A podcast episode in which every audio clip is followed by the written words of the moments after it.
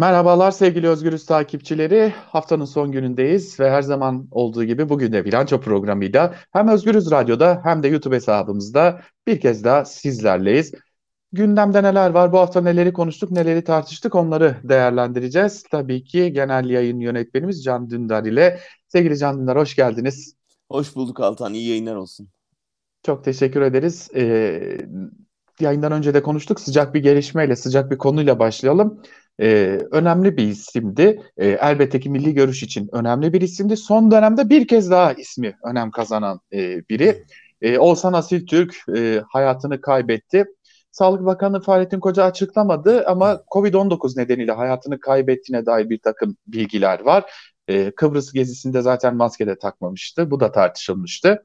E, üstüne üstlük bir de son dönemde AKP ile Saadet Partisi'nin tabanını e, yakınlaştırma çabasıyla biliniyordu. Erdoğan da sık sık da görüşüyordu. Ama sanırım sizin de Oğuzhan Asiltürk'le hem anılarınız var, e, tabii e, bazı e, görmüşlükleriniz ve ona dair bazı e, sözleriniz var. Hem onları hem de bu iş Erdoğan'ı nasıl etkileyecek onu bir sizden dinlemiş olalım. Benim tanışıklığım biraz yani çok 40 yıl öncesine gidiyor. Yani 1900 79 MSP'de oldukları dönem Erbakan'ın Demirel hükümetini dışarıdan desteklediği dönemde yani her zaman Erbakan'ın yanında Milli Görüş Hareketi'ne sadık bir isimdi. Onun öncesinde İçişleri Bakanlığı var ve İçişleri Bakanlığı biraz benim lise yıllarıma denk geliyor. Yani polis teşkilatına milli görüş yandaşlarını bayağı kadrolaştırmakla çok suçlandığı bir dönemdi. Ülkenin de çok e, zorlu bir dönemiydi. Sonrasında ben Asil Türk'ü 12 Eylül döneminde MSP duruşmalarında Ankara Mamak Askeri Cezaevi'nin duruşma salonlarında gördüm. E, gene Erbakan'ın yanında her zaman iyi giyimli ve mümkün mertebe çevresindeki gazetecilere gülümseyen bir e, sima olarak hatırlıyorum. Tabii son dönemi ilginç oldu çünkü yani herkesin bildiği bir gerçek Erbakan'la Erdoğan'ın arasının hiç iyi olmadığı ve Erbakan'ın son döneminde Erdoğan'ı neredeyse Siyonizme hizmetle suçladığı bir gelişme. Ama Asil Türk belki de ilk kez hocasından çok tamamen farklı bir şekilde Erdoğan'ı destekleme yönüne gitti. Ve Erdoğan da bu saadet içinde ortaya çıkan çatlağı sonuna kadar değerlendirmek istedi elbette. Böylece hem saadeti ve dolayısıyla Millet İttifakı'nı bölebileceğini düşündü ve büyük yatırım yaptı. E, Asil Türkiye neredeyse e, saadet içinde bir e, başkanlık krizi yaratmayı başardı. Saadet ortadan bölünecek mi tartışmalar oldu ama Temel Karamollaoğlu sağlam durdu ve e, çok da anladığım kadarıyla batmakta olan AKP gemisine binmeye gönüllü olmadı Saadet tabanı da ve o projeye çöker gibi oldu. Yani e, belki Erdoğan hala umutluydu ama şimdi herhalde bu umutları da e, Asil Türk'le birlikte gömülecektir.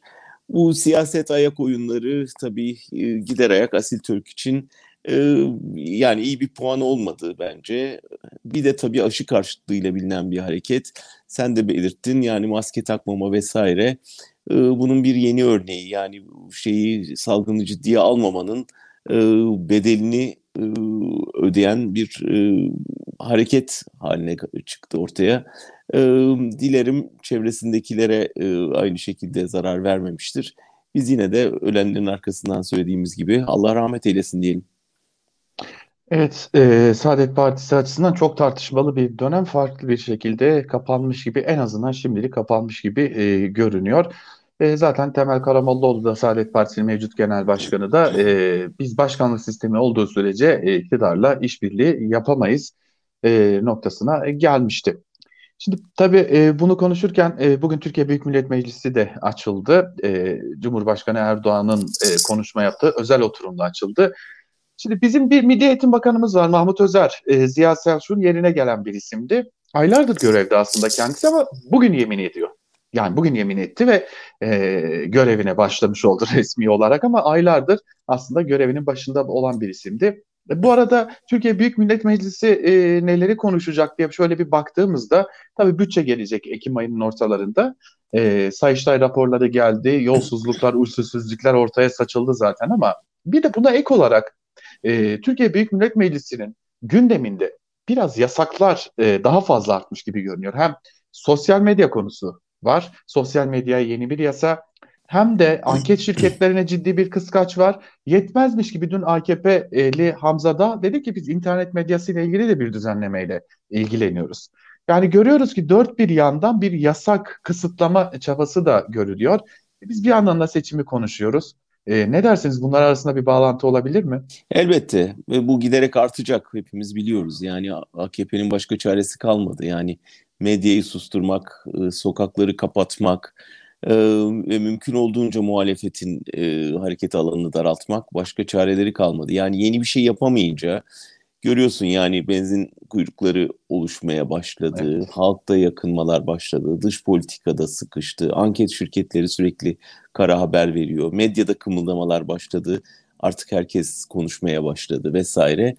Ee, sen kendi hani Erdoğan'ın yerine koy, ne de tavsiye etmem ama e, yani pek yapacağım bir şey yok yani şu anda bütün sesleri susturmaya çalışmak dışında elde bir çare kalmadı. O yüzden e, ama yani gören göreceğini gördü. Anket şirketlerinin ne rakamlar ortaya koyduğunu hepimiz görüyoruz. Sosyal medyada kısıtlamayı aşmanın çarelerini artık çocuklar bile öğrendi. E, dolayısıyla nafile çabalar ama artacaktır önümüzdeki süreçte. Ee, hazır e, Cumhurbaşkanı Erdoğan'ın e, aşağı doğru bir oy oranından bahsetmişken e, bir de yalnızlığından bahsetmek gerekecek. Amerika Birleşik Devletleri'ne gitti. Geçtiğimiz hafta konuştuk e, pek umduğunu bulamadı. Bulamadığı gibi Türkiye tarihinde belki de ilktir mevkidaşına sitem eden bir cumhurbaşkanıyla karşı karşıya kaldık. Yetmedi Rusya'ya gitti. Vladimir Putin ile görüştü Rusya lideriyle. Oradan da bir pek de umduğunu bulamamış gibi görünüyor. Zira bir basın açıklaması dahi gerçekleştirilmedi. E, hatta kaynaklar diyor ki Cumhurbaşkanı Erdoğan görüşmekte o kadar çok ısrarcı olmuş ki e, Türkiye kanadı diyelim ya da o kadar çok ısrarcı olmuş ki e, Putin'in e, görüşme e, yoğun gündeminde bir araya sıkıştırılmış gibi bir de durum var. Çünkü Putin Erdoğan görüşmesinin hemen ardında e, kendi iç gündemiyle ne ilişkinde çeşitli toplantılara katıldı. E, gününü de, devam ettirdi. Erdoğan döndü. E, S-400'lerle ilgili açıklama yaptı. E, yine ABD'ye çattı. Paramızı verin ya da uçaklarımızı verin gibi. E, bir de müjde verdi. Rusya ile uzaya gidecekmişiz son bir haftayı Rusya-ABD arasındaki Türkiye'yi nasıl görmek gerekecek? Ya bir defa protokol boyutundan başlamak isterim. Çünkü e, yani gerçekten Türkiye'nin diplomasi geleneği alt üst eden, bütün e, birikimini yok eden bir yöntem izliyor Erdoğan. Yani bunları kişisel sohbetleriymiş gibi davranıyor. Kayıt yok, kuyut yok, yanında e, tecrübeli diplomatlar yok, tutanak tutulmuyor, peşinden açıklama yapılmıyor e, ne konuştuğunu biz bilmiyoruz. Daha kötüsü yani diplomasi konuşuyor, Dışişleri Bakanı yok heyette. Savunma konularını Suriye'yi konuşuyor, Savunma Bakanı yok yanında. Kim var? MİT Müsteşarı var. Kim var? İşte basın danışmanı var. Kim var? Sözcüsü var. Şimdi bu yani bunlar benim kadrom ben bunlarla konuşurum gerisinde hiç e, takmam kafama dediğiniz zaman işte o zaman devlet adamı, devlet insanı olmuyorsunuz. O parti lideri oluyorsunuz ve o zaman da ancak o kadar saygı görüyorsunuz. Yani e, dolayısıyla hani Putin'in tarzından oturuşuna kadar e, ne kadar kıymet verdiğini gördük. Daha önce de yaptı bunu. Yani e, saray kapısında bekletme e, tarzını işte bir şekilde hani e, tavrıyla haliyle hissettiriyor istenmiyorsun burada diye. Ama daha önemlisi tabii Pravda'nın gezi öncesi yaptığı zavallı Erdoğan yorumuydu. Ve tabii ki seçimi kaybedecek e, onun için bu durumlarda e, yorumuydu. Pravda'nın e, Rus toplumu için, Rus devleti için anlamını bilenler o mesajın aslında Putin tarafından e, dikte ettirilmiş olabileceğini de bilirler. O yüzden açıkçası e, hani sıkışmış bir liderin son çare olarak çaldığı bir kapı gibi görünüyordu. Şimdi burada e, şu önemli yani Erdoğan bir şekilde e, bu sıkışmışlıkla bir takım tavizler veriyor, bir takım kararlar alıyor ve bu gerçekten AKP Genel Başkanı olarak alıyor ya da kişisel şeyiyle alıyor bunları. Yanında devleti temsil eden hiç kimse olmadığına göre, tutanak tutulmadığına göre. O yüzden karşımıza şu soru çıkıyor. Yani bunlar ne kadar bağlayıcı, ne kadar biz Erdoğan'ın kendi kişisel sıkışmışlığını gidermek için vereceği tavizlere razı olacağız. Tabii bunu benim dillendirmem değil, muhalefetin dillendirmesi gerekiyor ve şunu söylemeleri lazım. Rusya'ya, Amerika'ya, Erdoğan'ın muhatap olduğu herkese yani burada devlet kuralları geçerli olmadığı sürece orada ne konuşulduğunu biz bilmiyoruz. E, tutanak tutulmadı, bakanlar yok, meclise bilgi verilmiyor. Bu Erdoğan'ın orada bir belki de gerçekten şahsi çıkarı için yaptığı özel sohbetler. Bunların bağlayıcı olmayacağı, Türkiye Cumhuriyeti Devleti'ni bağlamayacağı ve yarın bu iktidar değişirse, muhalefet devralırsa burada verilen muhtemel sözleri geçerli saymayacağını açıkça ilan etmesi lazım bence. Yoksa gerçekten e, Erdoğan'ın kişisel tavizleri bu ülkenin verdiği tavizlere dönüşebilir ve çok ağır faturaları olabilir.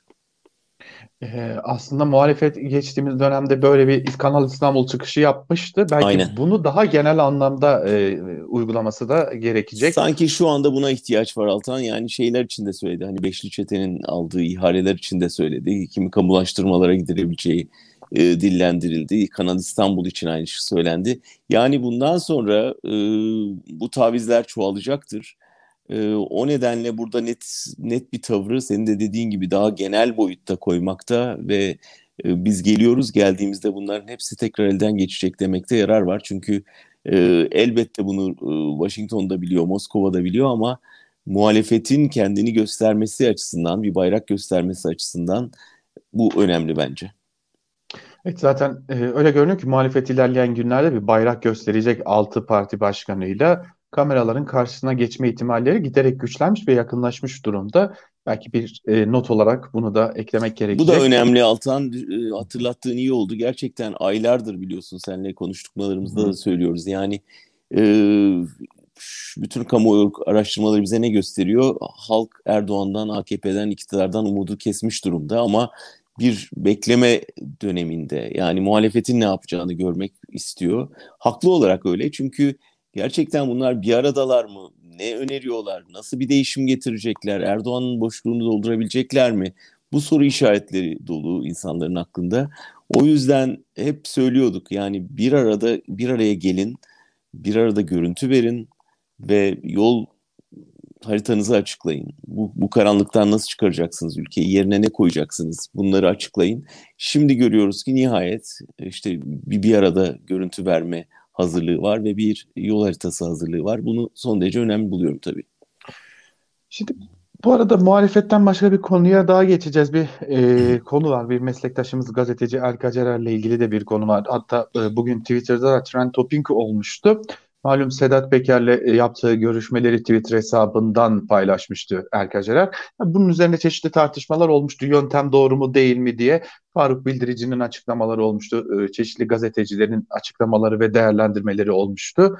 E, Erkacerer bu eleştirileri aldığını ve bu eleştirileri kıymetli gördüğünü de belirtmişti. Bir gün gazetesinin Erkacerer'le malum orada köşe yazıyor. Özgürüz Radyo programcısı aynı zamanda Erkacerer e, ilişkisini kestiğine dair bilgiler var. E, Erkaceler de Twitter hesabından özgürleşmek iyidir diyerek bir, e, bu konuyu aslında doğrular bir paylaşım yaptı. E, bu kadarına gerek var mıydı?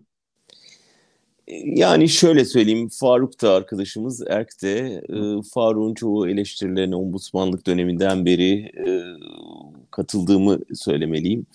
E, fakat bu sonuncusu Erkin ve Türkiye basının genel durumunu görmezden gelen ve çok hani genel ilkeleri savunmak uğruna aslında burada verilen mücadeleyi e, küçümseyen bir yaklaşım oldu. E, çünkü Erkin söyleşisinde de vardı. Yani e, Erk niye burada'nın önce cevabını bulmak lazım. Sonra Erk burada neyin mücadelesini veriyor'a bakmak lazım. Sonra Erk burada niye saldırıya uğradı ve hangi koşullar altında gazetecilik yapıyor? Bunları önce bir değerlendirmek lazım. Önce bunları yorumlamak lazım. Yani gerçekten e, Türkiye basını niye bu halde? Biz niye buralardayız? Sürgün medyası diye bir şey nereden icat edildi? Ve Türkiye basını bu kadar suskunken burada insanlar gerçekten erk gibi hayatını ortaya koyup risk alıp bir gazetecilik yapmaya çalışıyorlar. Önce bunu teslim etmek lazım. Sonra Peker cephesine bakmak lazım. Yani Peker ilk defa içeriden son derece önemli bilgiler veriyor. Neredeyse iktidarın bütün ipliğini pazara çıkarıyor ve iktidar bunu susturmak için ne mümkünse yapıyor. Türkiye'nin diplomasi e, yönelimlerini değiştirip Birleşik Arap Emirlikleri'ne baskı yapıp Peker'i susturmaya çalışıyor. Ve bu aşamada bir gazeteci onun verdiği son derece kıymetli bilgileri ondan alıp bize naklediyor. e, yalan mı bilgiler? Yok yalanlanmış değil. E, peki sadece yönteme ilişkin e, eleştiriler olabilir ama işin özünü gözden kaçırırsak e, bu yöntem tartışması bizi çok yanlış bir yere götürür. Ve dünyada da çok örnekleri var. Elbette hani önümüzde yıllar olup o araç onları iddiaları araştırmak da mümkündü ama ortada bir iddia var. Yalanlanamayan bir iddia var. Çok de, son derece ciddi bir iddia var ve belli ki buzdağının sadece ucunu görüyoruz. O yüzden de ben e, keşke bir gün gazetesi erkeğe sahip çıksaydı. Keşke e, biraz daha hepimiz e, şu anda ne yaşadığımızın bilincinde olarak e, gereğini yapabilsek diye düşünüyorum. E, yani kimse e, hani dışarıdan ahkam kesmek olarak yorumlamasın çünkü gerçekten erkin başına gelenler hepimizin yaşadığı tehditler aslında e, Türkiye dışında da gazeteciliğin e, hiç de kolay olmadığını söylüyor bize. O yüzden e, biz Özgürüz Radyo'da Erkin sesini e, yansıtmaya ve Erkin bulgularını e, burada paylaşmaya devam edeceğiz. Hatta belki daha fazlasını birlikte yapıyor olacağız. Yakında sürprizlerimiz olacak. Evet şimdilik en azından e, sürprizli söyle, elbette söylemeyeceğiz ama e, şunu belirtelim Erkaceler her salı günü hem Özgürüz Radyo'da hem de Özgürüz Radyo'nun YouTube hesabında e, Geyik Muhabbeti programıyla e, sizlerle oluyor. E, geçmiş programları da çok çarpıcı e, bilgileri ve e, bazen de gülebileceğimiz durumları ortaya koyuyor. E, geçmiş programları da izlemenizi tavsiye ederiz diyelim izleyicilerimize. E, dileriz bu tatsız konuları da konuşmayacağımız, kendi mesleğimiz açısından da konuşmayacağımız zamanlar evet. yakın olsun artık. Gerçekten yakın olsun diyelim. Sevgili Can Dündar, bugün böyle noktalayalım dilerseniz e, Bilanço'yu. Teşekkürler Altan, tabii ki. E, biraz kısa oldu ama e, yoğun bir temponuz var e, ve sadece şöyle bir cümle kurayım. Yani yakında yeni sürprizler e, Can Dündar'dan olacak diyelim. E, güzel çalışmalar olacak. Çok teşekkür ederim katıldığınız için. Ben teşekkür ederim. İyi yayınlar. Evet sevgili Özgürüz takipçileri, bugünlük de bilanço programını noktalıyoruz. E, haftaya daha iyi gelişmelerle ve daha iyi konuları konuşabildiğimiz bir programla karşınızda olmak umuduyla. Hoşçakalın.